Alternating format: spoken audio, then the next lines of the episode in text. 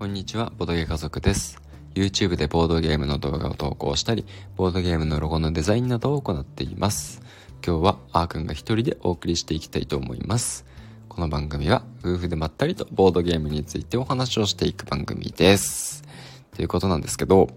今日はですね、もう、えー、12時にほぼなりかけているので、めちゃくちゃ短めに、あーくんが一人でお送りしていこうと思います。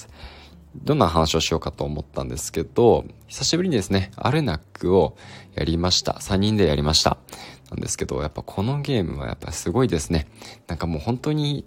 完成品っていう感じがやるたびに伝わってきて、まだあの、蛇の寺院の方はやったことないんで、ずっと表面のあの、鳥の寺院の方やってるんですけど、やっぱり今回も面白かった。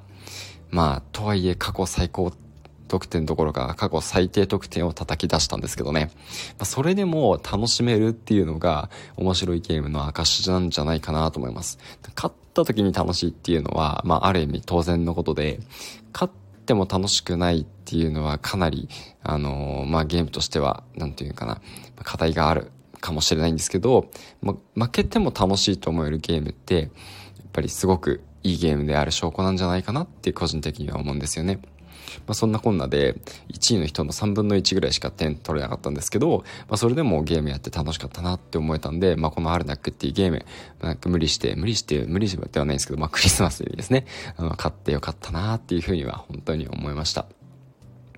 1位の人は1位の人ですごい得点取りまくったんで、すごいなもうそこまで行かれるとすごいなとしか思わないですね。自分がこのゲーム結構得意な分類ではあった気がしたんですけども、もう上には上がいるっていうのをね、ひしひしと思い知らされました。